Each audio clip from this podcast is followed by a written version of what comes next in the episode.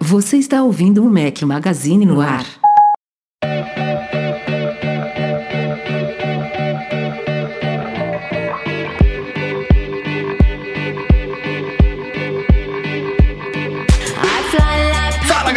Magazine, bem-vindos ao nosso podcast 423. Se você estiver ouvindo o podcast editado pelo querido Eduardo Garcia, estamos ao som de MIA, Mia em português. Bom dia, boa tarde, boa noite, boa madrugada a todos. Fala aqui Rafael Fishman.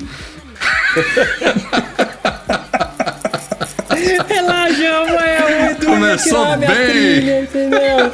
O Edu ia tirar minha trilha. Ô, só, é pra, pra saber, ó. Começou a zona, começou a bagunça. Quem Estou sabe aqui de faz volta. ao vivo. Quem entendeu? sabe faz ao vivo. Sou eu que tô aqui de Fala, volta. Breno Aí, eu, o Mazzi. gordinho, o gordinho que o Rafael mais ama da vida, que um dia vai ficar boladão. Então quem tá me acompanhando lá no, no Insta agora é Projeto Boladão. Então, quem sabe um dia. Estou eu aqui de novo, Boa. quatro pontos. Fala Eduardo Marques. E aí, Tá bem, Rafael? Edu? Tô, tô marromendo, marromendo, tô bem gripado aqui. Minha voz, pra quem tá acostumado, deve estar um pouquinho diferente. Um funga-funga terrível aqui. Um Vocês dois aí, né? Um espirro, o outro tá mal, tá ótimo. Tá, tá aos trancos e barrancos, mas a gente vai levando. Ainda bem, Rafael, que hoje a gente tem um convidado que aí eu posso ficar quieto aqui e a gente ficou ouvindo a opinião e a voz do nosso convidado especial de hoje, né? Faça as honras, Rafael. Fernando, eu, vou falar o sobrenome completo, ele pediu eu não falar, mas tenho que apresentar aqui devidamente. Fernando Eder Gomes ou Fernando Feg, seja muito bem-vindo. Pô, muito obrigado, galera. Agradeço muito o convite aí. Fiquei honrado, emocionado, nervoso, porque eu, eu tava falando agora há pouco, né? Vocês sempre foram a fonte da informação. Aí eu perguntei, o que eu tô fazendo aqui, né? Não sei, mas não vou perder a oportunidade, não. Ah, cara, seja muito bem-vindo. Fernando é patrão, apoia o nosso trabalho, merece estar aqui. A gente, como vocês sabem, periodicamente a gente convida patrões aqui para participar aqui do nosso podcast. Então o Fernando está tendo essa oportunidade hoje e é sempre bom ter uma voz, uma cara e opiniões diferentes das nossas três aqui que estamos sempre batendo ponto por aqui. Então seja muito bem-vindo. Fernando, você tá falando de onde? Tô falando de São Paulo. São Paulo, pertinho do Breno. Estamos espalhados e o que, que, que você faz da vida? Se apresente aí pro pessoal, pra galera saber um Bom, pouquinho eu- mais sobre o FEG. Bom, eu trabalho com tecnologia, sou gerente de tecnologia de uma, de uma trading hoje e tô nesse. Acho que a vida inteira eu trabalhei com tecnologia, nunca tive um emprego diferente disso. É, comecei como office boy dentro de uma empresa de tecnologia, fui subindo e já tô aí há alguns aninhos no mercado, já não vale a pena dizer tanto.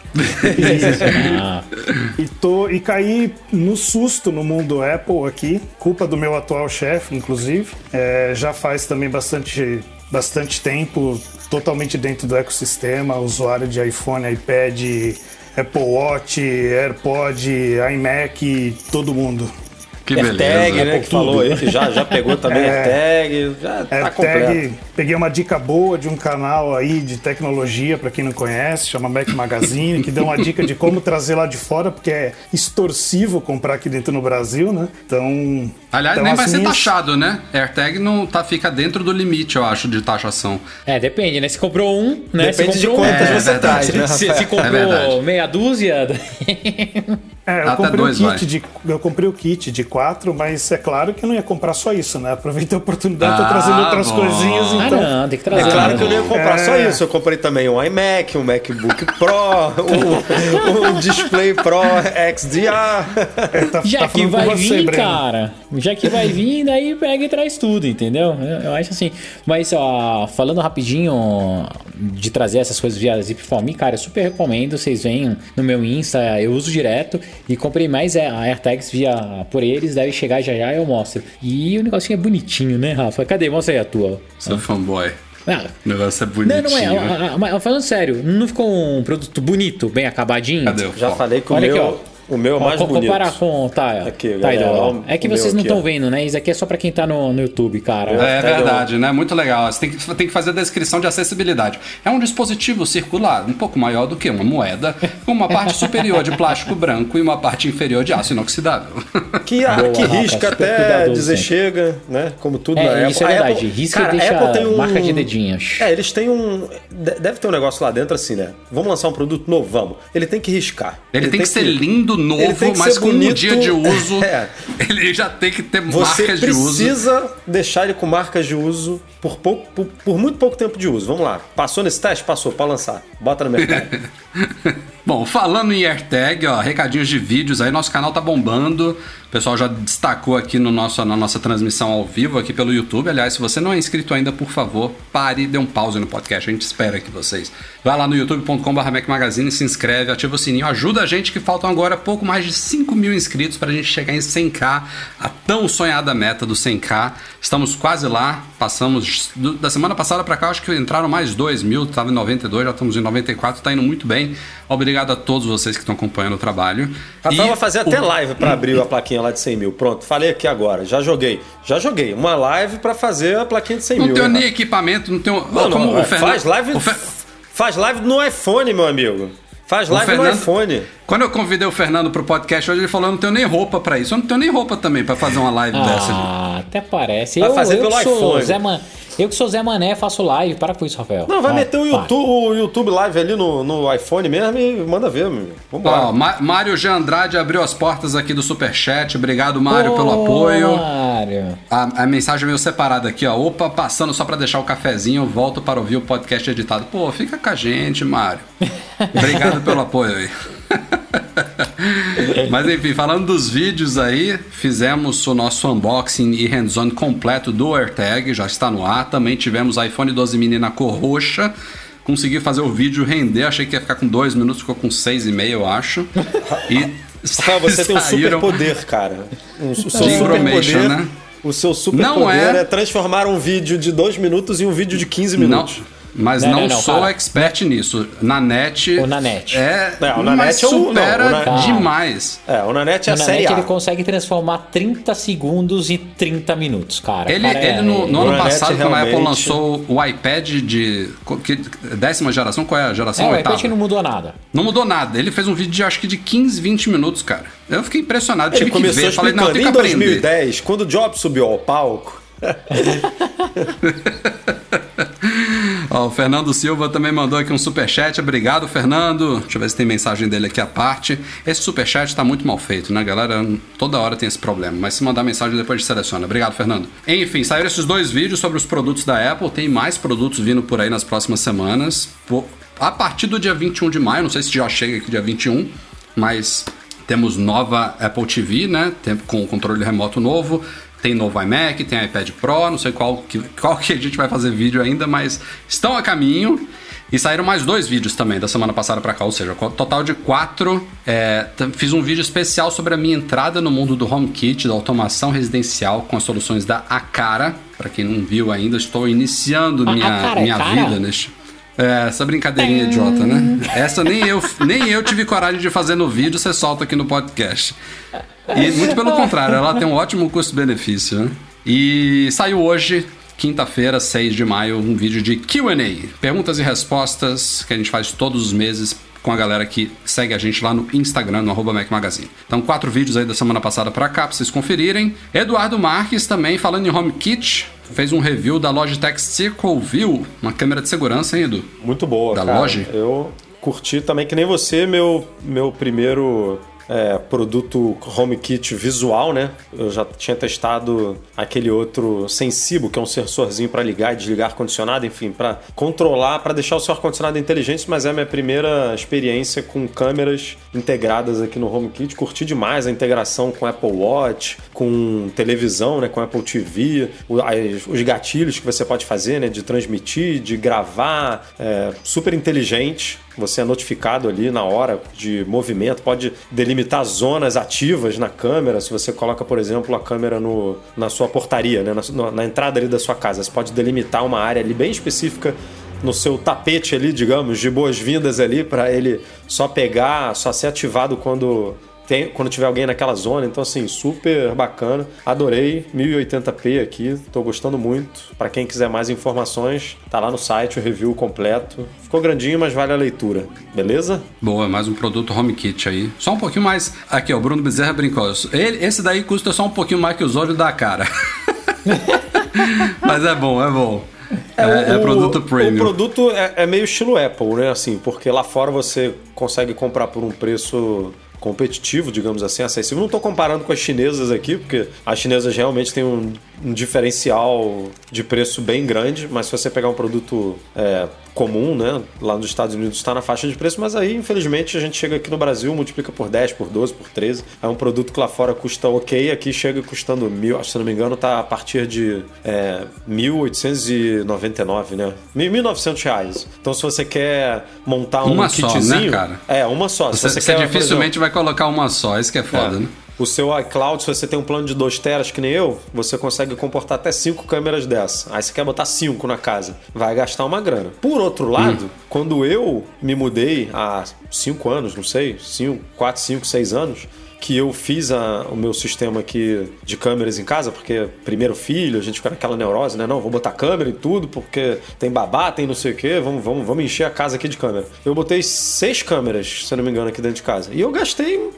não é HomeKit, não é não é treleléu, não é tralalá, não é nada demais. Tem um DVR aqui, eu explico um pouco dessa minha experiência no review. E eu gastei por aí, cara, uns 4, 5 pau para montar isso, porque era o que tinha na, naquela época, né? Naquela época era, o HomeKit ainda tava engatinhando, ainda era uma coisa muito é, incipiente, assim, tipo, Brasil não tinha quase, né? Então. É, e eu gastei isso. Então é caro mesmo. Tirando essas soluções que o Rafa vai testar aí, que são realmente mais acessíveis, não é, não é uma coisa muito simples, não. É, como tudo, tem.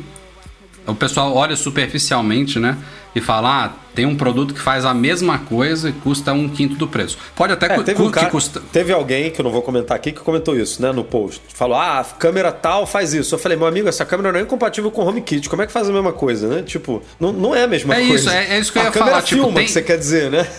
é, tem soluções mais baratas, mas não necessariamente elas fazem exatamente a mesma coisa, isso. né? Tipo, é, o, pô... O que o pessoal esquece é a integração com o sistema. Igual aqui né, em casa mesmo, eu uso o Nest. Pô, são câmeras incríveis, né? É, que eu já tenho há bastante tempo, robustas tal. Continua um, o olho da cara, eu acho que continua lá na faixa de quase 200 dólares elas. Só que até hoje não tem integração com o HomeKit. Então é legal pra caramba, é legal pra caramba. Podia ser melhor se tivesse HomeKit. Então hoje tem soluções de câmeras que você compra a 19 dólares, muito boa, ela de uma marca chinesa, se eu não me engano é Wheezy. Cheguei até a comprar umas com é, reconhecimento facial, tudo, só que não tá ligado no HomeKit. Daí vai muito da aplicação que você deseja para ter na tua casa. Mas que hoje tem soluções mais baratas? Tem sem dúvida nenhuma, mas não tão integradas. Não, isso, é, isso aí seria uma pauta por si só, mas só fechar aqui também dar o crédito devido. Muita gente comentou no meu vídeo da cara que são soluções com bom custo-benefício sobre soluções alternativas que usam, por exemplo, Raspberry Pi e um software chamado Homebridge que permite que você HomeKitize outros dispositivos genéricos, porque para você lançar um produto com selinho HomeKit, como essa câmera que eu mostrei no vídeo da cara, é o único dispositivo do set que eu fiz unboxing que é HomeKit é a câmera. Ela é um hub. Os outros todos não são, eles, eles usam protocolo aberto Zigbee. Então o que tem de dispositivo no mercado que usa automação genérica, assim, que não é HomeKit, para ficar mais barato, porque para você ser HomeKit você vai ser caro, porque a Apple já cobra uma taxa legal. Então você consegue HomeKitizar é, esses dispositivos genéricos com uma solução muito baratinha. É, Homebridge não é a única delas, tem outras. É, e aí você não só HomeKitiza, como você torna os dispositivos compatíveis também com Alexa, com Google Home, é, com, mas, com tudo. Mas só pra é gente matar essa pauta aí, deve mudar muito nesse né, mercado, porque tem aquele projeto que a gente até divulgou recentemente no site, né, Rafa? Que é um padrão aberto que Apple, Amazon, é, Samsung... Mudou o nome para chip, né? Essas, Agora... é, é, Zig, é Zigbee, né? Que você que ah, a Zigbee você... Alliance está dentro do projeto. A Zigbee Alliance é uma das principais então, dentro é. desse projeto. Então, assim, se Deus quiser, isso tudo vai unificar. Os produtos que forem lançados a partir de um certo período vão ser todos compatíveis com todos esses padrões. Então você não vai mais ficar. Ah, hoje você tem quiser, HomeKit, né? amanhã você tem Alexa, amanhã você tem Google. Tudo vai funcionar em tudo. Então Vamos torcer para realmente isso aí sair do papel. É só uma coisinha, o padrão Zigbee, ele, embora seja um protocolo aberto, ele não é tão compatível assim não. Eu, eu tenho dispositivos padrão Zigbee em casa É, e tem coisa que você compra que tá lá, padrão Zigbee, e não funciona. Então tomara Ah, isso que é essa, verdade. Isso é verdade. É, Tomara que esse, essa união das, das empresas aí fazer É. realmente um protocolo unificado e aberto. É, eu tenho um amigo, o José Navas, que me ajudou muito nessa, questão de HomeKit e ele me explicou exatamente isso que eu tava imaginando. Poxa, eu já tenho agora a câmerazinha aqui da cara, que é Zigbee, que é HomeKit. Eu não posso comprar outros dispositivos desses chineses Zigbee e usar ela como hub? Não. Se você tá na cara, tem que ser tudo a cara, não importa que ela usa Zigbee, eles os caras já fecharam. Todo mundo faz. É que nem que- o, carregador é, padrão Ti da Apple, do Apple Watch, que não é Ti, né? tipo, é, É titi. É ti, mas não é ti, né? É titi. Funciona, Na verdade, todo mundo faz o que a Apple faz, né? Só que a Apple Só que na tem Apple um poder dói mais, muito... né? A, a- É. a Apple, cara, ela faz e todo mundo quer falar, porque a Apple é. Enfim, mas enfim, já tem introdução demais. Aqui saiu também, ó, versão 4.4.2 do nosso aplicativo para iPhone, iPad e Apple Watch lá na App Store com algumas correções de bugs e melhorias gerais. Grande abraço pro Cássio Rossi que nos ajuda bastante nesse projeto e Eduardo Marques, momento Alura chegou aqui, nossa patrocinadora do podcast. Diga lá, Eduardo Marques. Momento Alura, de novo aqui falando pra galera que não conhece, a Alura é uma plataforma de cursos online, você paga uma assinatura e tem acesso a todos os cursos da plataforma. São centenas de cursos, óbvio que você não precisa fazer tudo, mas com certeza você vai achar o curso que você está procurando e o curso que você precisa para adicionar ali uma nova linha no seu CV, para você se destacar no mercado, ou que se você estiver procurando aí uma nova colocação. A Alura, como a gente fala, né, Rafa, é perfeita para os profissionais T. E você sabe, Rafa, o que é um profissional T? É aquele profissional. Já aprendi aqui, né, com a Lura, né? Nem, nem fiz curso nenhum, já aprendi esse conceito aí. É um profissional que tem conhecimento geral sobre várias coisas, mas é especializado em uma habilidade específica no seu campo de atuação. E essa habilidade pode entrar nesses vários cursos que a Lura oferece, de UX, de mobile, de data science, de marketing, tem muita coisa para vocês conferirem lá em alura.com.br barra promoção barra Mac Magazine e esse link especial te dá imediatamente 100 reais de desconto nos planos da Alura. Não perca a oportunidade de ampliar o seu currículo e melhorar a sua posição no mercado de trabalho.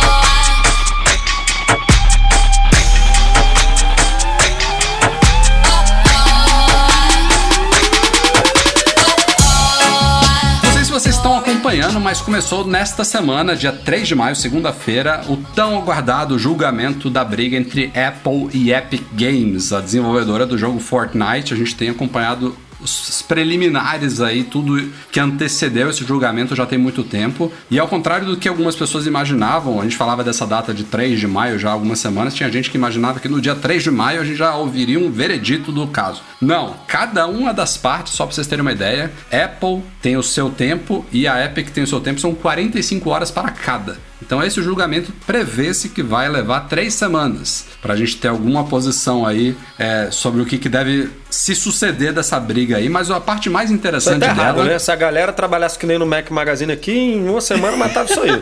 tá muito errado esse negócio aí. Pô, E se fosse um julgamento no Brasil eram 30 Pô, anos, então não duas- reclama. Três semanas. 12 horinhas, três 15 semanas. horinhas ali por dia, ó, pá, pum, pum, uma semana acabou o julgamento. Pô, É, o que tá mais legal dessa questão toda é porque, primeiro, antes de começar o julgamento, tanto a Apple quanto a Epic tiveram que entregar trocentos documentos para a corte, para juiz analisar, para eles usarem lá no julgamento. E são documentos a priori confidenciais, mas hoje em dia não existe nada confidencial, tudo vaza, então tem muita coisa pintando por aí na mídia, entre elas, inclusive, e-mails privados de executivos da Apple, por exemplo. E não são e-mails da semana passada, não. E-mails de uma década atrás, de cinco anos atrás. Coisas muito interessantes, inclusive. tem coisa do até- Jobs, né, cara? Jobs Tem é, coisa do Jobs. É, mil, foi Tem- em 2011 que ele faleceu? É, vai, esse ano faz uma década, né? Em, É. em outubro. Tem tempo né, esses e-mails É, aí. e aliás, eu acho que a gente chegou a comentar no, no, no podcast passado já de um e-mail do Craig Federici, que é um cara super boa praça, não sei o que, o cara tava sendo super feroz lá numa das trocas de e-mails internas. A gente viu isso também com o e-mail de Phil Schiller, que vazou nessa semana, enfim. Tem muita coisa rolando por aí, mas algumas coisas interessantes pintaram essa semana, é, entre elas um apoio que o engenheiro do Google fez para a Epic, condenando, por exemplo, a Apple até hoje não permitir outro motor de renderização de browsers que não o WebKit dela no iOS. Que eu acho que é outra coisa, a gente discutiu aqui essa, essa questão de lojas alternativas, de meios de pagamento alternativos, mas a gente pouco fala sobre essa, essa coisa fechada de navegadores no, no, iOS, que eu também acho que a Apple já deveria estar tá, tá repensando isso, né? Ela... É, isso claramente é para dar uma inflada no market share do, do Safari, né? No mundo móvel, porque todo mundo deve ser contabilizado como Safari, né? No iOS, usando o motor hum. do WebKit, não? Não, acho que eles, eles devem conseguir colocar um user agent próprio, então não entra na contabilidade do Safari, mas esses user agents, eles são grandes, né? Então ele especifica, por exemplo, Edge, e aí tem a, a, o build lá do Edge, aí não sei o que. Lá no final você vê que ele é WebKit. Ele tá rodando o WebKit, mas ele é identificado como Edge, ou como Chrome, ou como Entendi. Firefox. Ah. Porque bem ou mas mal tá é... tá usando, tá usando, né, assim, os, o Safari como skin, né? De algum outro browser ali. É, é ruim isso, né? ele porque... virou meio que o padrão da internet hoje em dia, né, Rafa? Não, não, não, não, não de jeito nenhum. Né? O Chromium. Não, não, não é o Chromium. O Chromium é o projeto que utiliza o Blink, que é o motor é, do, do é Chromium, né? o Blink é um fork é. do, do, do, do WebKit, né? Mas ele hoje em dia já é outra coisa, totalmente diferente. Então não dá nem para dizer que o WebKit é. O WebKit só tem uma representatividade muito grande por causa disso do iOS, porque todos os browsers. É mais isso, Edu. Você tava falando ah, ampliar é, o Safari, não, é ampliar o WebKit. É, eu acho que a Apple deveria largar esse osso. Só o Safari que usa o WebKit, né? Tem, assim, do, desses grandes, não tem nenhum que usa o WebKit. É.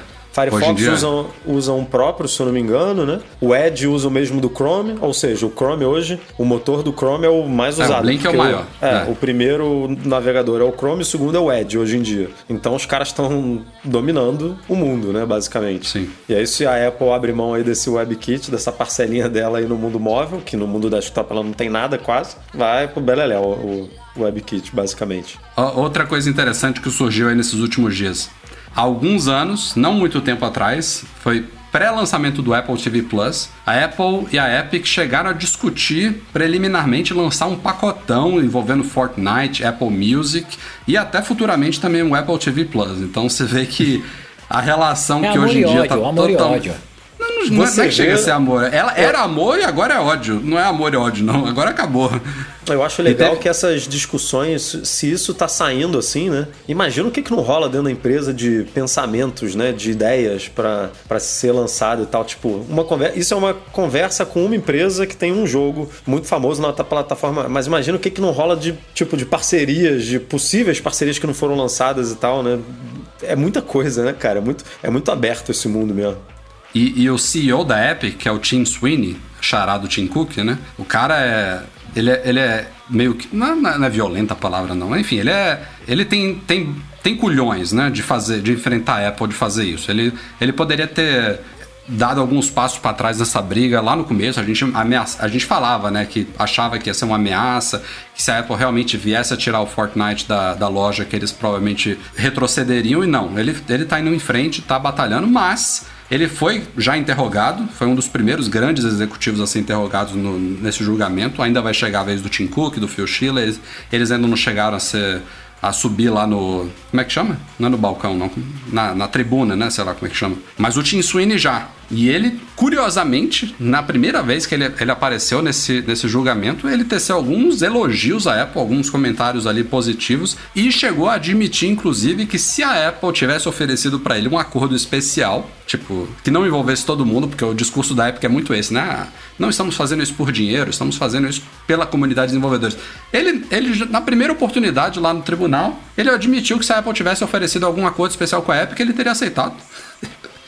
Tipo, o cara pelo menos é sincero. Ele Pelo tem menos que o cara ser, tá, né? né? levantando a mão é, lá, falando a é. verdade, é. não, menos que a verdade, blá, blá, blá, tá falando a verdade. É, isso aí vai pesar contra ele Mas, Rafa, vai, vai. no julgamento. Vai, mas é, de fato é uma posição honesta, que é o É que isso, ele é muito honesto, é, queriam, faltou essa palavra. É assim, cara, é, se ele tivesse me oferecido um, um, algo diferenciado, com certeza a gente não estava sentado aqui. O problema é que a Apple é tão canibal, né, nessa porcentagem, que a gente decidiu ir até a última instância, é isso. Então, no, no final das contas, pesa um pouco? Pesa um pouco. E o que eu acho que eles estão brigando mais a Epic não é pra zerar, é para ser um pouco mais fé. E se pro mercado isso acontece, né? Se acontecer agora pro Fortnite, o mercado todo sai ganhando. Imagina todas as empresas de aplicativo é, tendo um aumento na sua receita de 15%. Se eles caírem para 15%, seria incrível para todo mundo. E aí, outra, outra coisa interessante, também não cabe a gente falar de tudo aqui, a gente está fazendo uma cobertura diária das coisas que estão pipocando aí desse julgamento lá no Mac Magazine, mas é, surgem inclusive documentos que não têm absolutamente nada a ver com a briga entre Apple e Epic. Por exemplo, teve informações de bastidores da Apple tentando convencer a Netflix a manter a assinatura pela App Store, né, que já tem muitos anos que eles saíram. Hoje em dia só dá para você contratar a Netflix por fora. A Apple insistiu muito para eles ficarem lá, né? É, mas eles saíram por causa da taxa da Apple. Eles têm esse direito de cobrar por fora, uma coisa que a Epic também tinha direito, né, de cobrar por fora e eles quiseram não fazer isso, né, no, no jogo. E também surgiram informações também sobre atrito, sobre a chegada da plataforma xCloud, né, o antigo X, Xbox Cloud Gaming, que virou xCloud da Microsoft, também ao iOS. Tem coisas assim de paralelas que vão surgindo por aí, mas teve até gente aqui perguntando o que, que acontece se. Deixa eu ver se eu acho aqui o, o comentário aqui ao vivo. O Fábio Wanaga, caso a Epic vença essa batalha, o que acontece? Depende Primeiro que a gente não sabe é exatamente. vencer. Isso, né? É, então, que, o que quer vencer? Eu, sinceramente, assim, tem muita água para rolar ainda, mas eu duvido muito que a Epic vença essa batalha. A Apple tem um, um, um rolo compressor lá de advogados e de argumentos é, que favorecem ela, mas assim, dificilmente a Apple vai vencer sem algum prejuízo. Eu acho que a Apple Isso vai sair meio que vitoriosa, mas alguma coisa vai mudar. É impossível. Ó, Tanta coisa tá Minha- envolvida aí. humilde opinião, é, eu acho que nessa disputa não vai existir um vencedor. Não é assim, ah, ou é a Epic, ou é a Apple, não sei o que. Eu acho que no final das contas vai ter um grande acordo e fico aqui na torcida para que todos os desenvolvedores do mundo sejam beneficiados. Ou com um processo de aprovação. Desenvolvedores e a gente como usuários também, né? Ah, é difícil, né, Rafa? Porque nem sempre isso vai replicar pra gente como usuário, né? Mas pro desenvolvedor que hoje tem um cut na cabeça de 30%, isso passar pra 20, 22, 25, é, 15, 12, cara, é super positivo. E daí, quem sabe, pode chegar pro usuário final um pouco. Mas, Mas, Breno, esse isso Small é Business pesado, Program da Apple, que já cortou para 15, atingiu 98% dos desenvolvedores, cara. Eu sei, Rafa, mas daí é aquele negócio, é aquele grande é, miticismo, tá? Da, da Apple. A Apple, ela faz essa store para tentar levar a possibilidade para todos. Mas pensa, 5%, 8% das pessoas que realmente ganham dinheiro não conseguem se beneficiar disso. Igual todos os meus apps, nenhum deles entra nesse Small Business Program. Nenhum deles, entendeu? E isso daria pra gente fazer, cara, 15% a mais da nossa receita, pô, ajudaria bastante, bastante. Tá advogando em causa própria aí, hein, Bruno? É. Não, sim, não, sim. E não só minha, dos grandes ah, players. Pensa só. E a Apple é, tem uma coisa que boa pesa diferença. muito contra ela nisso, que é- são esses e-mails aí que você comentou, Rafa, de o próprio Phil Schiller lá pensando que até quando a gente vai conseguir segurar esse- essa taxa de 30%, né? Tipo, essa taxa não é infinita, talvez Sim, a gente sabem que talvez seja o momento adequar. de reduzir para 25, É, eles não 20, são 15, bestas, né? rola aquela discussão ali e, e assim, o, esse processo tentando simplificar ao máximo aqui são três coisas, né? Uma é o bem ou mal monopólio da App Store, a coisa do sistema único de pagamento dentro da loja que é só da Apple e essa taxa de 30%. Eu acho que dificilmente a gente vai conseguir ver alguma coisa sendo desmantelada no que diz respeito à loja da Apple, tipo, algu- alguma coisa acontecendo para ela ser obrigada a abrir outras lojas, sabe? A permitir outras lojas. Acho que isso está um pouco longe ainda de acontecer. Existe essa discussão, não só nesse processo, mas em outros, outros investi- outras investigações aí no mundo, mas acho que isso ainda está um pouco distante. Agora, esses, essas outras duas coisas, que é a redução da taxa da Apple de 30% e um possível, é, uma possível nova implementação de outros sistemas de pagamento, que a Apple não morda 30% e tudo mais, isso pode ser que Eu acho que isso a Apple não vai fazer. Abrir um precedente para que qualquer um use outras plataformas para fazer cobrança, não vejo a Não, Apple não é, fazendo lo- isso. não é a Apple abrir o precedente, não. É ela ser obrigada. É o. É, Não, não, é o. Então, eu acho que o acordo não, não vai chegar esse antitruste lado. desse aí. Eu não, eu não sei se vai ter acordo, viu, Breno? Se tivesse acordo, já teria, já teria sido feito, eu acho, um acordo. O negócio tá se arrastando há muito tempo já. Eles foram pro julgamento porque não teve acordo. Eu acho. Não, tu- tudo bem, Rafa. Daí eu, eu não li os autos do processo, não sei o que, que a Epic de fato está é, pleiteando, tá? Mas ela pode estar tá pleiteando a volta do aplicativo dela para a Store. Ou ela pode estar pleiteando assim, ah, o que ela está pleiteando? Ah, eu não quero pagar o cut de 30% da Apple. Da Apple pode ter um posicionamento dela, tudo bem, não uso minha plataforma. Então, por isso que eu falo, eu acho que é muito mais um acordo do que virar e falar assim, ah, a Apple está usando de e-mails, é, não sei o que, é, anti, ah, antidemocráticos ou anti de qualquer coisa, porque eu preciso tarifar de uma outra forma dentro. Se fosse isso, era mais fácil ele ter entrado num processo em conjunto com Netflix, com Spotify e todos os outros serviços de assinatura. Então, eu acho que não vai ser esse caminho, tá? Talvez é, é, o que vai acontecer é a Epic consiga retornar o Fortnite é, e mais alguns games que eles queiram para dentro do portfólio da Apple. E a Apple pode falar assim, tudo bem, só que daí não vai ter monetização. O cara vai ter que vender na web, como hoje já, já existe, e daí vai ter que aceitar. Mas eu E- acho que a Epic abre- não quer que voltar sem que alguma coisa mude, né? Porque ela teve essa oportunidade já. Então, mas cara, por isso que eu tô falando, é, tem bastante espaço ainda e eu ainda acho que vai acontecer um acordo. Se for um acordo benéfico para todos, eu acho legal, porque é bem capaz que só as big companies né, recebam um, é, um benefício daí, é sacanagem. Exemplo, ela virar e criar uma categoria nova só para empresas que X% do faturamento ou que é super multi mega pla- ah, plataformas possam cobrar fora da, da plataforma. Aí fora é da. É sacanagem, entendeu? É sacanagem. Daí não É, eu acho que a forma como o Google, o Google distribuiu essa questão da comissão foi a melhor. Porque a Apple criou esse programa, beleza, ele, atende 98% dos desenvolvedores, mas você tem que aplicar para ele se você no ano anterior teve até um milhão de dólares de receita. Se você passou de um milhão, você perde o direito total aos Total, 15%. Você acabou. volta a 30%. Exato. O Google não. É o Google ele aplica. Não, independente se você estiver faturando 10 milhões, por exemplo, ele taxa, ele taxa 15% do primeiro milhão e 30% dos 9 milhões restantes, entendeu? Não importa se você passou. É a forma mais justa de fazer. Não, e Mas tem- isso ah, zera todo ano, tá, Rafa? No Google. Isso é legal. Todo ano, cara, você sabe, primeiro milhão, você tem um, ah, percentual a mais. E daí o que. ah, por que, que eu acho que a Apple ela deve ir mais por esse caminho, tá, Edu? Há quatro anos atrás, ou três anos atrás, a Apple já diminuiu o cut para subscription. Né? Então, quem quem tem uma retenção boa, se seu produto é bom e passa de um ano com esse usuário na base, cai esse valor de 30 para 15. Isso ajudou muito aos aplicativos de, eh, de assinatura. Eles tais com o Play Claro. Kids, que é, que é um, um dos meus do, do meu portfólio. É, acho que é mais fácil a Apple ir por esse caminho, tá? Então imagina só, o que o Fortnite deve mostrar lá. Os meus jogadores, eles têm uma recompra muito alta, tal, tal, tal. A Apple pode virar e falar assim, olha, então baseado nisso, a partir de X recompras, o cut cai para 15%. Segundo IAP, terceiro IAP, alguma coisa assim. Então, É, eu ainda acho que é mais um acordo, tá? Do que algo Tem, forçado tem, tem pelo coisas governo simples que podem mudar, sabe? Que, assim, por exemplo, o negócio do.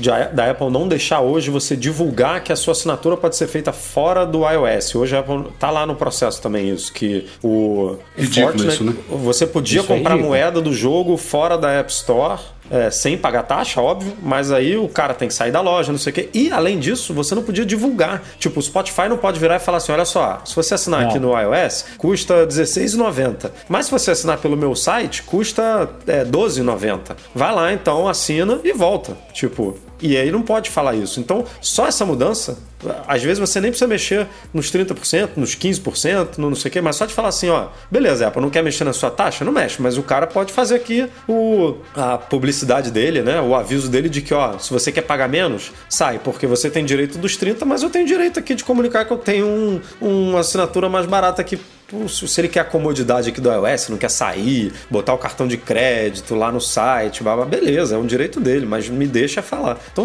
po- sei lá, pode ser uma coisa simples assim que saia desse processo, sabe? De ó, nada muda no sentido das taxas, tudo, mas você tem que fazer isso aqui, tem que fazer isso aqui, isso aqui tem que mudar, isso aqui tem que mudar. E aí já fica um jogo um pouquinho mais justo, talvez, né?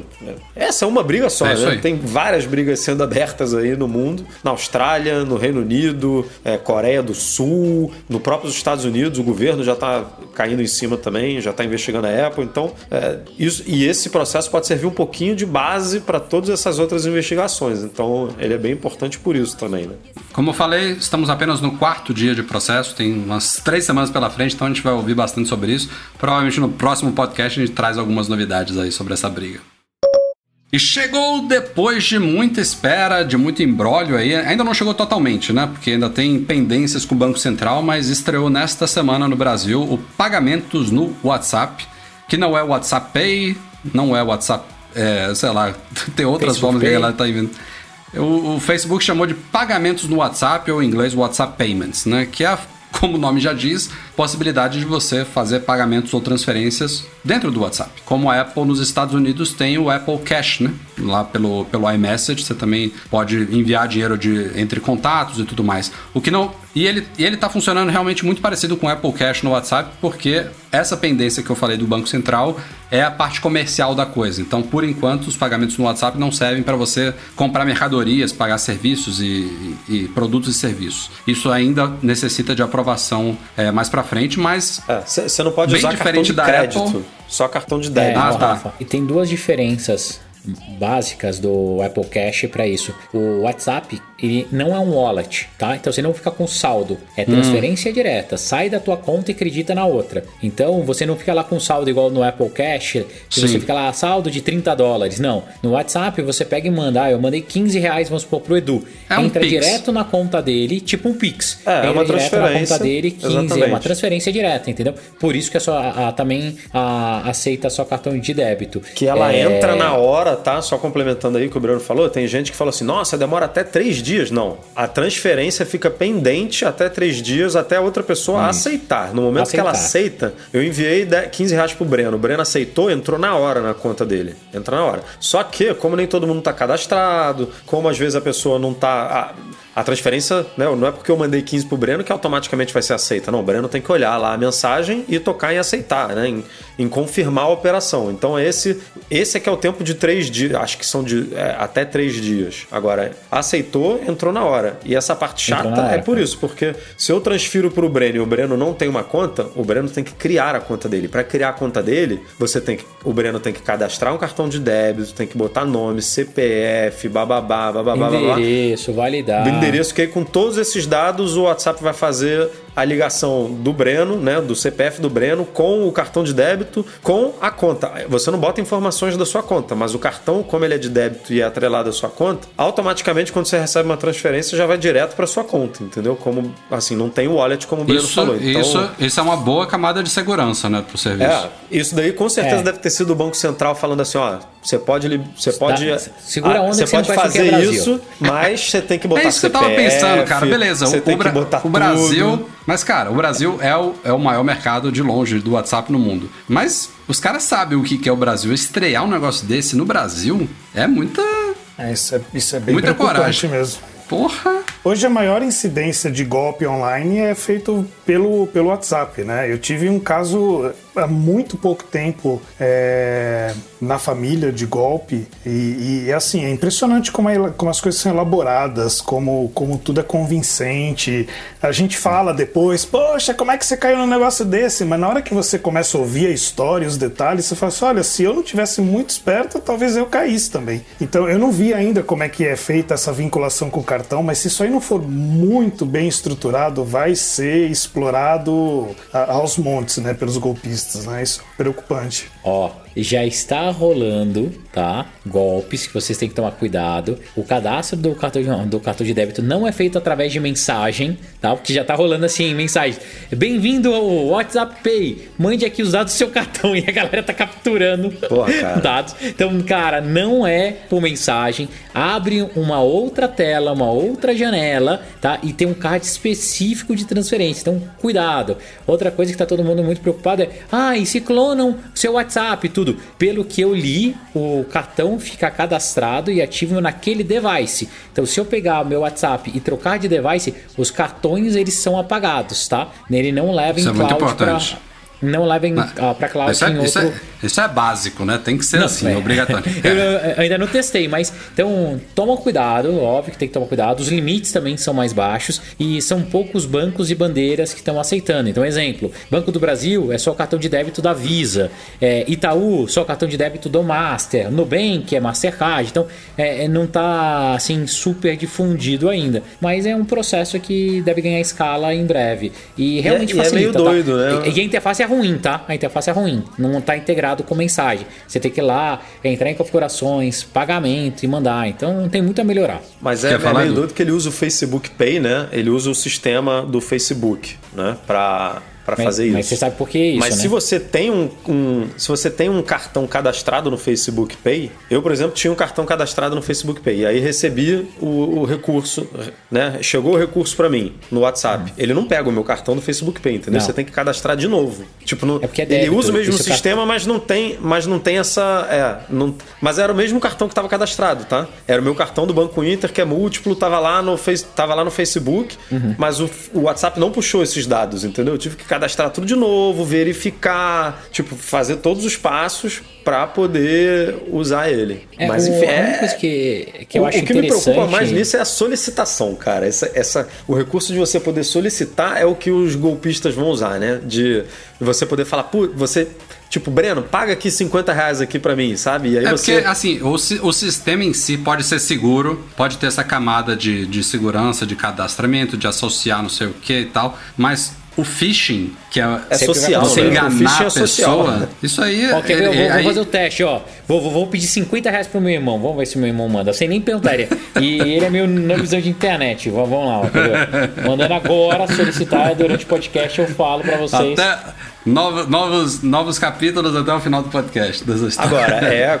O Fernando falou aí de segurança e tal. Eu acho que essa camada aí de segurança de CPF, de nome, de atrelar, porque pelo menos você permite que a coisa seja rastreável, né? Na hora de uma investigação de polícia, de golpe tudo. Pelo menos tem um CPF ali, que obviamente vai ser um laranja, vai ser um não sei o quê, vai ser um. Mas dá pra você rastrear, pelo menos, né? Não é uma coisa. Você não tá mandando dinheiro, sei lá, pra uma conta nebulosa, porque tem uma pessoa ali, tem um CPF ali cadastrado pra poder receber isso. Sim, Edu, isso tem em todos, Mas né? em Você geral recebe é um- laranja, né? É, isso que eu ia falar. Tem tantos.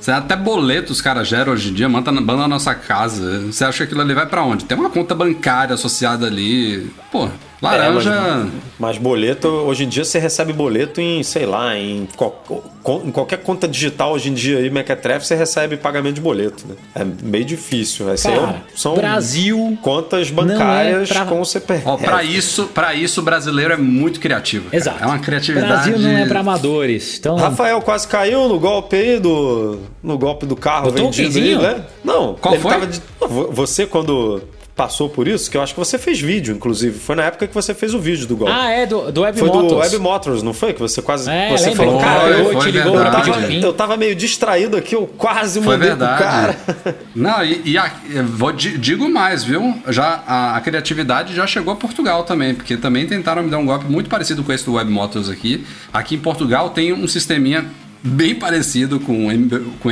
é, com Pix, bem parecido com WhatsApp, pagamentos do WhatsApp, que chama MBWay, que é Multibanco Way, que é um aplicativo que você instala lá, você associa a sua conta, pode ser cartão de débito, de crédito e tal, e é muito simples e já tem muito tempo aqui. Você vai pelo número de telefone da pessoa, você envia um- o dinheiro para a pessoa. E aí eu tava vendendo, acho que foi no ano passado, quando eu tava vendendo um iPhone pelo OLX aqui. E aí me ligaram, perguntaram um monte sobre o aparelho, tipo, tava certo que era uma pessoa realmente interessada.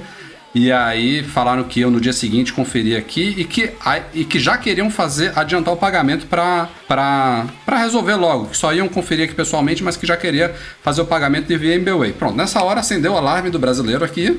Falei, pô, o cara vai querer Ainda bem que é pagamento. brazuca, na, né? na O cara não quer véspera. Por que que não- negociar, quer pagar na véspera, meu amigo. O que que tá não, acontecendo? Por que que não- o, o MBWay é imediato. Pra que, que ele vai pagar na véspera? Vamos lá. Aí pronto. Aí o MBWay você só precisa dar seu telefone, a pessoa já transfere. Aí a, a mulher. Era uma mulher, cara. Ela. Ah, é, vai chegar aí o código de seis dígitos, você me confirma. E nessa hora, eu tinha acendido um alarme, mas ele ainda tava com um vermelhinho fraquinho, sabe? Não tava um verme- vermelho piscando. Aí eu fiquei pensando assim, pô, eu não tenho tanto tempo aqui de Portugal. Que código é esse que ela tá me pedindo agora? Eu já fiz transferências eh, via MBWay outras vezes, não tem esse código. E aí na hora, puta, na hora era exato, é o, é, o, é o golpe do roubo do WhatsApp, sabe? Ela tava digitando meu número pra ativar o MBWay no outro aparelho e tava pedindo o código de seis dígitos da SMS. E, e a mulher ainda discutiu comigo. Eu falei, amiga, nessa hora eu ainda tava. Eu já sabia que tinha merda, mas eu continuei na discussão. Falei, ó, eu já fiz várias transferências, não preciso transferir código nenhum. Você ainda sei o tava que tá querendo me vender o pedindo. produto, né? ainda tava com uma É, eu tava só na esperança, poxa. Ela já me perguntou. Eu já me dediquei tanto tempo a essa negociação aqui, já falei de todos os lados e, e dentro e cima do meu iPhone. Vamos ver se esse negócio tem algum um fundo de verdade. Não Mas é possível que é merda, não é possível que é rolo. Vai, leva esse telefone, pelo amor de Deus. tem que ficar muito ligado, cara? E, e é nessas horas, é, é- é tipo, é isso aí. Você tá na expectativa de vender um produto, por exemplo? Porque aqueles golpes mais de passado, você ganhou um milhão, clique aqui para. É. Não, você tem uma, esses... qualquer, uma herança na é, parente da, genética, da Nigéria. É, da, da Nigéria. Esse a galera já, já, já detecta, mas pô, quando você. Esses, quando você tá vendendo alguma coisa, Web Motors, um carro, ou LX, porra, esses daí você pega Não, a pessoa. Do Web no... Motors, o, o do tá, Web então Motors você tava indo para Portugal e você tava vendendo seu carro. Ou seja, o cara se deu o trabalho realmente de ver que você tava vendendo o carro. De, ah, você que tá uhum. vendendo aqui. Era, eu lembrei agora, eles estavam querendo, entre aspas, confirmar que o anúncio era seu para poder liberar na plataforma, alguma coisa assim. Exato, e aí, pô, exato, tu tá querendo vender o carro, meu amigo? Carro é, um, é uma grana no Brasil, você, você quer resolver isso aí para poder, né? Então, fazer então eu vou te acontecer. contar um que eu recebi esses dias. Olha que como é, é complicado, a gente tem que ficar de olho, tá? E tem que ficar de olho tanto no que você posta nas redes sociais, ou até mesmo com seus dados, tudo. Esses dias eu peguei e recebi um WhatsApp fingindo que era um laboratório e falando assim: ah, tal, tal, você ah, fez exames e a gente precisa liberar para você a sua senha de acesso para colher os resultados. Então eu peguei, mandei e falei assim: não, não, mas eu já tenho esses resultados, eu, eu, fiz o exame tem mais de três meses, eu não preciso dos resultados. Então lá, não, é que agora você vai ter uma senha única para acesso, não sei o que. Cara, beleza, sabe quando você nem liga? A menina pegou e me ligou, confirmando meus dados, Breno, seu CPF, tal, tal, tal, tal. Aí a gente precisa fazer o cadastro e tal, eu vou te mandar o token de autorização do seu convênio para que não gere a cobrança. Daí sabe, cara, eu tava no mesmo dia, meio de reunião e tal. Daí, cara, recebi o código. Cara, sorte que eu li a mensagem e daí, é, daí vem escrito, né? Código de ativação do seu WhatsApp. Daí eu peguei comecei a xingar a mulher. Mas a mulher falava super bem, tudo. Então, minha dica do fundo do coração para vocês: leiam a mensagem completa. Não existe só chegar o token do nada. Então vem assim, Código de ativação do WhatsApp, entendeu? Se tiver WhatsApp, não passa. Então, uhum. código de não sei o quê. Então, preste atenção na mensagem, leia o texto completo. Já falamos muito aqui no podcast sobre a possibilidade de o Apple Watch ganhar um medidor de glicose, né? De todas as possibilidades futuras, fala-se, por exemplo, de temperatura, de pressão, acho que está mais ou menos junto ali como medidor de glicose, como uma das mais esperadas, entre outras. Mas essa a gente coloca aqui como um ponto de inflexão, eu diria, num futuro Apple Watch, especialmente se chegar primeiro o Apple Watch, que pode ser outra, que outra empresa supere a Apple e, e traga um medidor não intrusivo, assim, num smartwatch ou numa fitness band, que, que revolucione o mercado, porque quem precisa fazer medição diária, né, principalmente diabéticos, sonha com essa possibilidade de algo não invasivo que esteja ali o tempo inteiro te monitorando. Então, isso, quando acontecer, vai ser demais. E essa semana pintaram informações aí de uma startup britânica chamada Eduardo Marques, me ajude. Chibleu ou é, já, já falo. Não, o nome dela é facinho, só não tô com o post aberto aqui. Eu não tô nem com o post é, aberto. Essa startup, ela tá abrindo IPO em Nova York e quando você entra na bolsa, você tem que divulgar uma série de coisas confidenciais. Entre elas, ela divulgou nos documentos que ela tem uma grande parceria firmada com a Apple e que as tecnologias dela, que incluem sim medidor de glicose e também de nível de álcool no sangue, que é outra coisa que a gente nunca nem falou aqui, podem estar prontas para consumidores até o ano que vem já. Então existe agora uma possibilidade concreta de o Apple Watch Series 8, não o 7 deste ano, mas talvez o Series 8 do ano que vem, vir com essa novidade, talvez graças a essa parceria com a Pô, Eduardo Marques. Duas novidades, vai ter bafômetro também vai ser uma beleza. Você vai poder sair, beber, ver se, ver se tem. Ver se tem Não, Você vai bebendo e vai olhando assim até o limite. Se bem que agora no Brasil é. Não, no é, Brasil é, é, zero, né? É, é zero, no, né? No aqui Brasil não é, é aqui tem um limite. Aqui em Portugal dá pra você ir medindo. Pera aí, mais um bombonzinho. mais uma é... tacinha, mais uma tacinha. Qual que é o nome da empresa, Eduardo Marques? Eu não abri aqui não, cara. O meu Mac tá Pô, voando Eduardo, aqui. Mas você, você é o copiloto numa... do podcast, cara. O meu Mac tá voando aqui, cara. A ventoinha, eu não quero forçar ele não. Deixa eu ver aqui. Mas, cara, é empolgante esses rumores, hein? Nossa, eu... vai ser um divisor de águas isso daí. Não é? é é, é, eu acho super legal, eu, tô curioso até pela tecnologia, né? Como que ele faz essa medição, porque hoje você tem aparelhinhos para quem tem diabetes, tal, que precisa ficar monitorando glicose, para que você não faça furos recorrentes, né? No, no dedo, uhum. nessas coisas. Você implanta como se fosse um dispositivo no braço, coloca perto e faz a leitura. É, eu não sei se a tecnologia que o Apple Watch é mais nessa linha, tipo, ó, se você já tem esse sensor, a gente vai conseguir ler e te mostrar direto, ou se ele magicamente através de qualquer coisa que consiga ah, capturar. tem que ser magicamente. Sim. Ela fala, ela, a tecnologia dessa empresa aí que é a Rockley Photo Phototonics. Não sei nem falar isso, cara. Finalmente. Rockley Photo... Pho- Não, não é Phototonics, não. É Rockley Photonics. Rockland Photonics. A tecnologia dessa. Essa empresa tem que acabar mesmo com esse nome, tem que ser vendida pra Apple mesmo. Para, Edu! Nome difícil, pô. Ai, lá vai o Rafael começar a soluçar, cara. Agora, bem-vindos. Eu nem lembrava que era viu, difícil, eu achava que era super simples. Aham, Mas, cara, foi sacanagem, é- é certeza. muito Eles, eles falam que a tecnologia deles é baseada em luz infravermelha. Então é nesse Pô, esquema aí, Breno. legal, legal, ótimo. Porque assim, eu acho que isso é causar um baita impacto no mundo, sabe? Porque diabetes é uma doença que. eh, Vai no- causar um ba- baita impacto nas finanças da Apple, isso sim. Vai vender pra Não, caralho. também. Não, mas falando sério, Rafa, é, é- é de uma forma onde você consegue entregar um, um dado de extrema relevância que salva vidas de verdade. Ah, o ECG é legal, o ECG é legal. Só que você tem um picos e tal. Mas quem é diabético, cara, faz uso constante, isso muda a vida de uma pessoa, sabe? E é um grupo gigantesco hoje no mundo que a gente vive. Então Sim. seria um golaço, golaço, golaço. Cara, pensa nas, automa na- nas possibilidades de automação, né? Tipo, Isso, porque o tem negócio não aquelas- funciona só na hora que você quer medir ali. Ele fica como Não, é tudo isso no que, Apple é, Watch. não, eu ia, eu ia falar isso. O ECG é assim, Edu. O quê? Não. O ECG é o quê? Não sei. Não, porque existem essas duas possibilidades no Não, não Apple é só Watch o ECG não, Rafa. Tu, tu, qualquer monitor Não, não, não. aqui no, no, no relógio, ele Não, fica cara. ali constante. O de batimento Não, o ECG fica, não o é. ECG fica. Então, existem esses dois tipos de medição no Apple Watch. Tem a passiva, que fica o dia inteiro, por exemplo, medindo seus batimentos periodicamente. Só acelera quando você está com o exercício ativado, mas durante o dia ele está sempre medindo seus batimentos. Mas o eletrocardiograma ele não faz. Ele tem a notificação de ritmo cardíaco irregular. Mas você tem que, você tem que fechar o circuito lá com, com o mas, dedinho mas e tal. é o, o do oxigenação também não fica monitorando ali? Se a tua oxigenação cair para menos de 92, sei lá. Oxigenação, eu vai- acho que sim. Ele vai soltar Menos frequente do que o. Sim.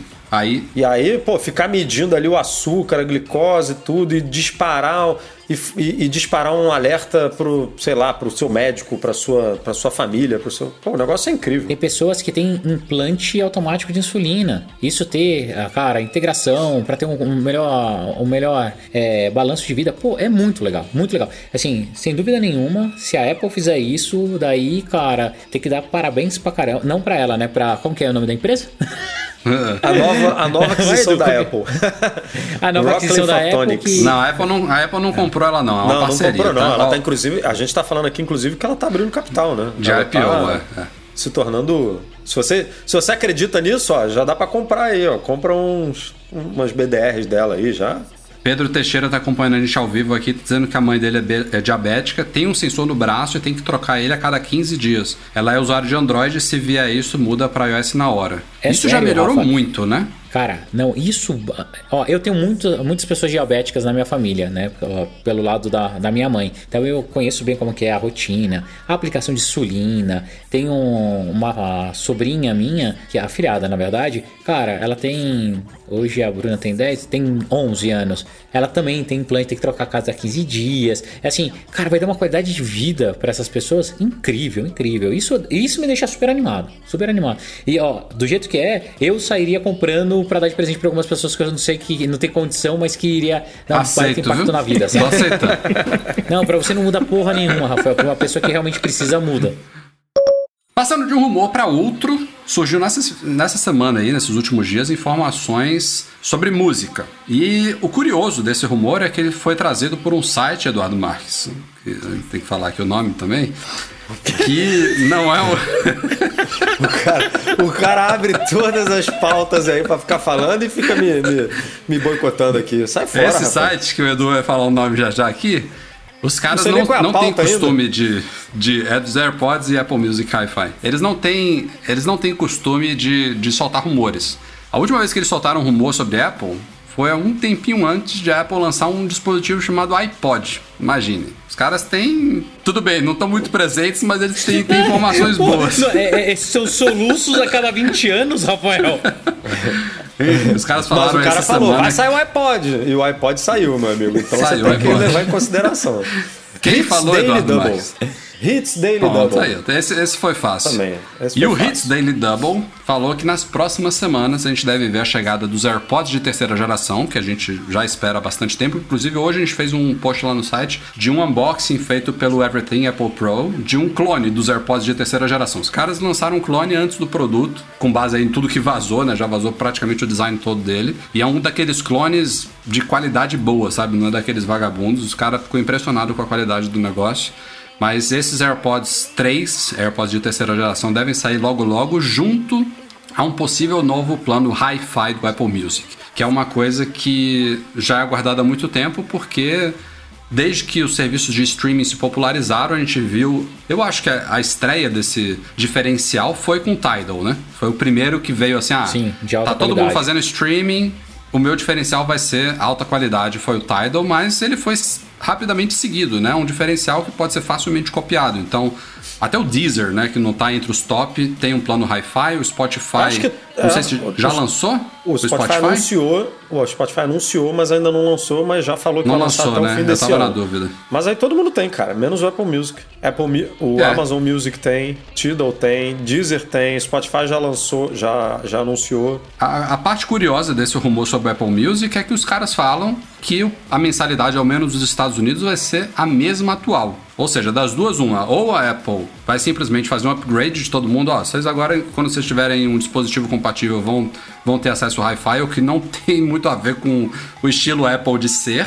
E Um reduzir, né? talvez... Um togglezinho lá É. no Apple, no- nas configurações dos ajustes ali no Apple Music, tipo Hi-Fi, pum. E aí poderiam lançar um plano mais barato, sem o Hi-Fi, que não existe hoje, não sei, é uma possibilidade. Não, eu, eu acho que, Rafa, talvez eles tenham um problema de catálogo. Por isso que precisa ter planos diferentes. Nem todas as músicas podem estar em altíssima qualidade. A partir do momento que você opta por esse plano, você tem uma redução no portfólio é, que pode ser impactante. Por isso que eles peraí, você, tá, preço, você, você então tá corroborando o rumor de ser o mesmo preço. Como o catálogo é Sim. menor, eles não vão cobrar diferente, Isso. é isso? Exato. Ah, entendi. É. Faz sentido. Outra, outra coisa que eu vi a galera discutindo no Twitter seria que esse, essa novidade, na verdade, não seria um plano extra, porque a Apple estaria atualizando a qualidade lá dos codecs, da, da codificação das músicas, mas que seria algo meio que baseado no áudio espacial, sabe? Seria uma coisa muito de software, de otimização ali da, da, da- da codificação da música para dar uma experiência mais de palco, mais tridimensional, como a gente já tem para vídeos no áudio espacial, mas para o Apple Music. Então seria um diferencial que combinaria tanto uma qualidade melhor como um algoritmo de software aí que seria exclusivo da Apple, né? Porque você gerar um arquivo lá de de músicas do Pink Floyd, por exemplo, com maior qualidade, qualquer um faz. Você cobra mais ou menos, enfim, todo mundo faz isso e disponibiliza. Aí o cara tem que ter um, um bom equipamento e principalmente um bom ouvido também, né? Porque eu, por exemplo, não faço Cara, pra- distinção pra nenhuma fazer- desses é. negócios. Pra Nada, mim não vai fazer nada. diferença absolutamente nenhuma. Pois é, você tem, que, você tem que ter um bom equipamento, você tem que ter um bom ouvido pra perceber essas coisas. Então, Cara, eu lembro uma vez, eu não sei se, se foi, eu posso estar usando o nome do Nanete em vão, mas acho que foi o Nanete uma vez, que é um- uma vez que eu viajei com ele. Ele tinha um player da Sony, que era um player de altíssima qualidade e tal. Se não foi o Nanete, foi o Lucas Nadolski, ah, o filho do, do Marcelo Nadolski lá, que é meu amigo. É, e cara, ele tinha o player e um fone de ouvido, que foi a primeira vez que eu consegui notar uma diferença. Você pegava a mesma música, colocava, só que antigamente eu usava aquele fonezinho da Bose, sabe? Que é um fone bom pra caramba tal, mas você colocava isso e colocava o outro, cara,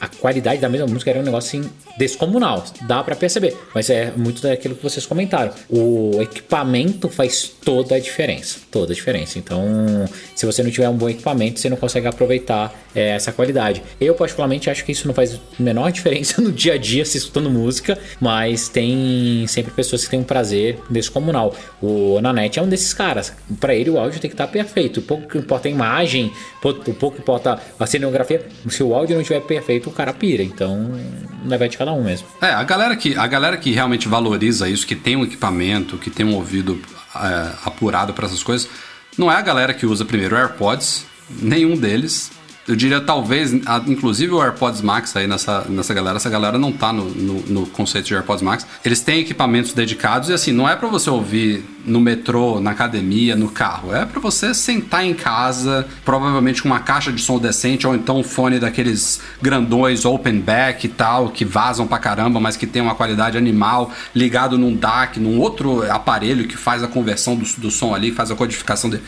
E o cara tá ali pra curtir o som, sabe? Ele, ele para, é um.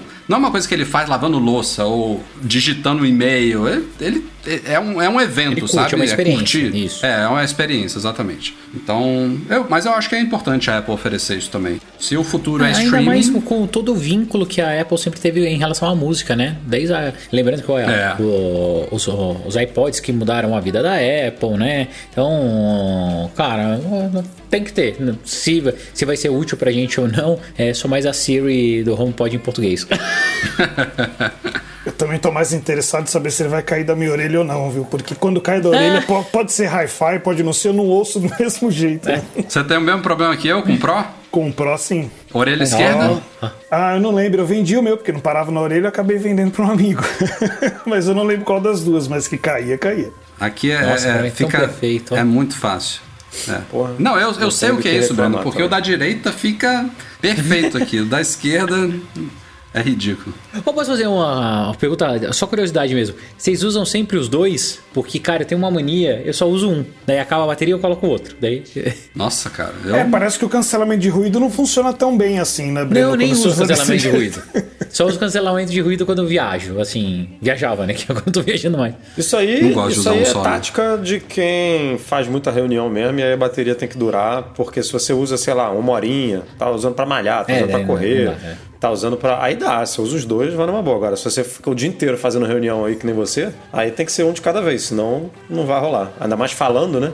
A bateria dele falando dura duas horas, sei lá, né? Duas horas e meia no máximo. É, Eu acabo não usando o Max por causa disso, cara. é, nunca mais te vi, é, né, cara? É, é assim, eu, eu, eu achei ele. Manda um pra cá, três- Breno. Adorei ele, cara. Eu pago o frete.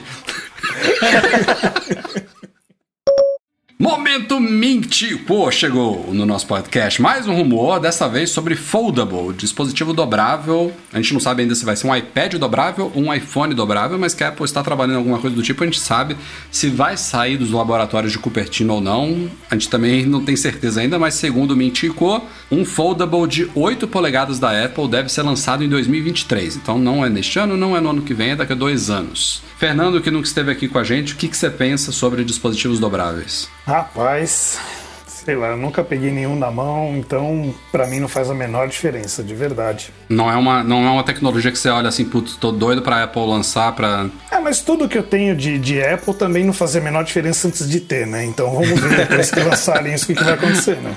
Mas hoje, hoje não é algo que me encanta, que eu olho e falo, ah, a Apple tinha que lançar isso. Hoje eu não sinto essa necessidade, não. Eu tô na mesma. Eu acho legal. Eu acho legal ó, é, por dois motivos. Primeiro que, dependendo de como eles fizerem, pode abrir um mercado, na- assim, ah, hoje já tem eles, você tem lá o Z Fold da Samsung, é, mas cara, é um share assim, ó, a Apple fazendo, ela faz direito, daí pode virar um share gigante, né? Então, acho... Lê aí, Breno. A Cássia. Cássia de Lanzoni, ó. No Brasil, todos os produtos da Apple são dobráveis. Boa, Cássia. É, e e- eu acho que pode ser um, mercado que nunca foi bem explorado, começarem a explorar ele de uma forma é, legal. E no meu, no meu caso, eu ia amar, porque eu sempre fui fã do iPad mini. Então imagina você ter um iPhone normal que você abre, pá, vira um iPhone, um iPad mini. Acho que aumentaria a produtividade, tudo pode ajudar. Isso vai mudar o mundo? Não, não. Mas, mas é legal, né? Breno falou que nem aquela comediante, né? Do. Como é que é? É de, já de bom tom? Não, não é de bom tom. Não é de bom Já viram o vídeo? É, muito boa. Mas é, cara, eu ainda tô. br- Brinquei uma vez só com um Galaxy Fold, foi da primeira geração, que pra mim foi muito precipitado. Não, não, não, não tive a oportunidade de, de ver um de segunda geração, ainda que já corrigiu algumas coisas. Mas é como eu já falei aqui, eu acho que a Apple. Rafa, mas o Flip é legal. O Galaxy Z Fold Flip, eu usei um. Eu, sinceramente, é, Breno, eu não sei qual dos dois conceitos me interessaria mais, cara. Pra o quê? Flip, sabe, Pra Sabe que o flip? pra que, que o flip é legal? O flip só é legal pra, teoricamente, proteção de tela, pra não, não riscar tanto. E ele fica mais portátil no bolso. Se você se incomoda, Mas ele fica uma mais tela muito gordo grande. também. Não, mas, ô Rafa, olha como é. No meu caso, eu teria um iPhone é, Max Flip. Daí eu teria o, o benefício do telão, né? É, Ele dobradinho, mas não teria um iPhone Max. Mas. Mas, mas quando dobra, ele fica mais olha, e, gordinho e olha também. que lindo o nome. Olha que lindo o nome. iPhone Max 13 Flip. Mas você usa. Pro, quer ver? eu esqueci Eu, do Pro ainda. eu acho que no final não faz muita diferença, porque você. O que te incomoda no Max é, é o bolso ou é o fato de você não conseguir segurar ele direito, digitar direito, que ele é grandão, estabanado? Tipo, a, a sua usabilidade Ele é vai continuar sendo. os dois. É, a sua a usabilidade vai continuar ruim, sabe? Nele, assim, quando você estiver realmente já, usando já ele. me fez economizar 2 mil dólares. Boa. Porque, Porque deve ser uns 2 mil dólares, né? Esse Vai guardar, da beleza. Vai, vai- eu, eu acho maneiro guardar ele menor no bolso. Acho super bem-vindo. Mas ele vai continuar desajeitadão, sabe? Quando você tiver que abrir ele pra tirar foto, pra, pra Aqui, ó. digitar uma mensagem, pra me mandar Adriano um pix aí no Arruguete. WhatsApp Pay. Quer lançar um iPhone dobrável? Lança. É de bom tom? Não, não é de bom tom. é muito bom. é muito bom. Mas, cara, outra coisa que me incomoda nesses smartphones dobráveis que viram tablet é o, o, o- a proporção da tela. Porque você pega esse iPhone aqui e desdobra ele, vira um aparelho praticamente quadrado, que é uma bosta para ver vídeo, por exemplo. Tem algumas aplicações ali de produtividade que ajuda tal. Você Ah, talvez o roda dois iPad, o aplicativos. iPad é uma bosta pra ver vídeo, né? Então, tipo. Ele não chega é a ser um- tão quadrado, é, fica não mais é quadrado, quadrado. ainda esses smartphones. Mas fica com um Mas eu pretão em concordo. cima e embaixo, bizarro, né? Teve alguma, alguma, alguma marca de Android que lançou um tablet há um tempo atrás que era mais wide. Era, era bem diferente do que a gente está acostumado. Mas talvez esses rollables, né? Isso seja interessante. Ainda não saiu nenhum, né? de- realmente bom. Tem, acho que a. Não sei se é a OnePlus. Tem alguma dessas marcas chinesas aí que estão para lançar um, um desses que você É, estica, que você né? puxa, você começa né, a que você tá rolar. falando. Você- é, é, você puxa. É. É. Isso daí talvez. Mas o que, o que eu ia falar é que a Apple, a gente sabe que ela não tem pressa dessas coisas e a Apple não colocaria um dispositivo nunca como o Galaxy Fold original no mercado, com todos aqueles problemas, com aquela Foca telinha no medidor de glicose aí no Apple Watch, que é, que é mais legal. Depois pensa em, Ah, em o Daniel me corrigiu aqui, não foi a OnePlus não, é a Oppo. A Oppo tá com um conceito bem legal aqui. Vamos, vamos, vamos ver o que, que vem por aí. É, acho que a Apple que vai demorar um pouquinho. ainda, né? Tem que evoluir um É. pouco o conceito. Você pega o telefone hoje na mão, você toca o dedo, às vezes nem precisa para ver uma hora, para ver uma notificação. Se dobra, é um, um passo a mais ter que abrir, ou então vai ter que colocar a tela para fora também para ver a notificação. Aí, aí começa a ficar tela para fora, tela para dentro, como foi um dos produtos da Samsung, né? Eu, eu, eu acho que, que é o futuro, mas ainda não acharam a equação certa disso aí. Exatamente, é, eu, eu penso por aí mesmo. Saíram nesta semana, no começo da semana, as atualizações 14.5.1 do iOS e do iPadOS, bem como o macOS Big Sur 11.3.1 e o WatchOS 7.4.1. Enfim, os primeiros updates aí de correções desde as grandes atualizações que saíram há uma ou duas semanas. E a parte vergonhosa dessa história toda aí é que as notas de liberação do iOS falavam especificamente sobre a correção referente a uma das grandes novidades do iOS 14.5, que é a transparência de rastreamento de apps, né, o ATT, App Tracking Transparency, que para muita gente, inclusive para mim, as opções continuam desabilitadas nos ajustes. E a Apple solta um update com, com isso no changelog e não corrige. Continua desabilitado para a grande maioria das pessoas. É, eu até falei isso no vídeo de QA hoje, porque tem muita gente desesperada. Assim, eu vi um cara falar: não, eu, eu quero liberar para alguns apps e não consigo. Mas eu acho que a maioria das pessoas tá puta com esse negócio desabilitado porque não quer ser rastreado. E no momento você não está sendo rastreado. Essa é pelo menos a boa notícia, porque vergonhoso é, né? A Apple já ter soltado o 14.5 depois de oito betas com o bug, ainda uma semana depois solta o 14.5.1 que vem para corrigir não corrige, mas pelo menos a coisa não é tão grave assim, porque quando o meu for habilitado, eu não vou fazer nada, eu vou deixar ele exatamente como está, com a chavinha desligada lá, porque eu não quero ser rastreado, ponto. Então, pelo menos nesse aspecto, a galera não precisa se desesperar, porque ele, pelo menos ele está desabilitado, mas desligado, que é o que eu acho que a maioria das pessoas quer fazer. Só as empresas que vão estar desesperadas. É, Principalmente que tá mais porque esse- desesperado. Então, nesse momento, todas as empresas estão desesperadas que tá com bug ferrando recebi, todo mundo. Então, eu recebi hoje pela primeira vez o alerta do Facebook aqui no aplicativo Implorando do para se manter né? gratuito.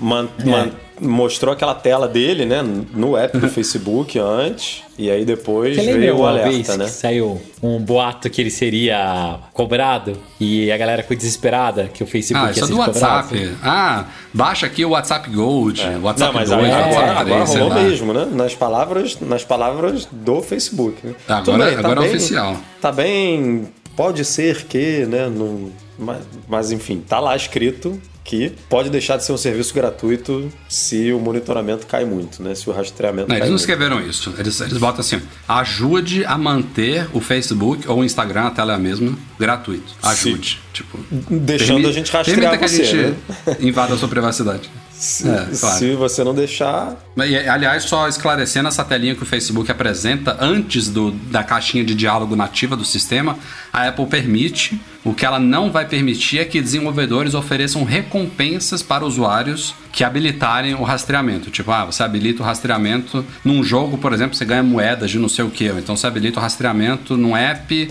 e eu ia falar tirar propaganda, mas isso não faz sentido. Se ele quer te rastrear, no- normalmente ele quer apresentar propagandas. Eu quero ganhar Mas- dinheiro com isso, mas aí você tira. Sei lá, qualquer, qualquer benefício prático, assim, ah, você clicou para ser rastreado, você libera alguma coisa. Isso não pode fazer.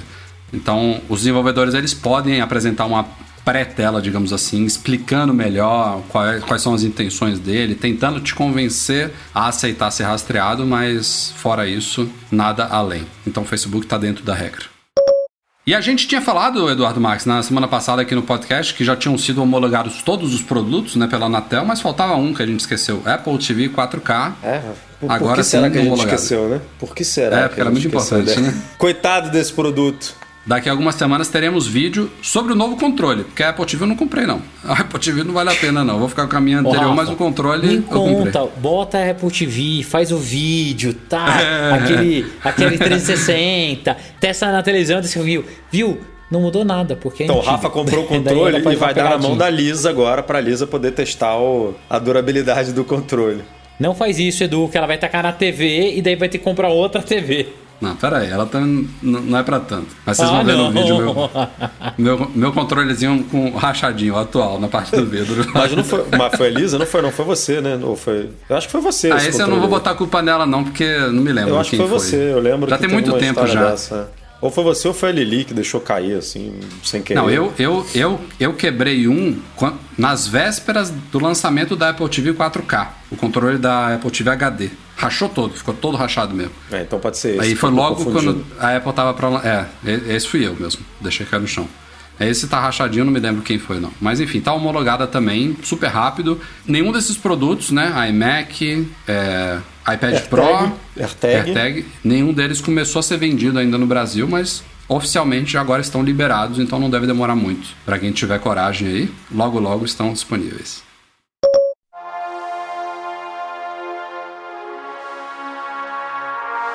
Freedom, item, meet 'em. Where's your freedom? E é isso aí, galera. Este foi o Mac Magazine no ar 423. Obrigado a todos pela audiência, mas principalmente ao Fernando Feg aqui pela participação conosco. Valeu, Fernando. Pô, eu que agradeço o convite. Extremamente honrado de participar aqui com vocês. Valeu mesmo. Breno e Edu, até a próxima. Melhoras aí pros dois. Não, eu tô. Cara, eu só espirrei por causa do ar-condicionado. Não tenho nada. Não, não vem que não tem, cara.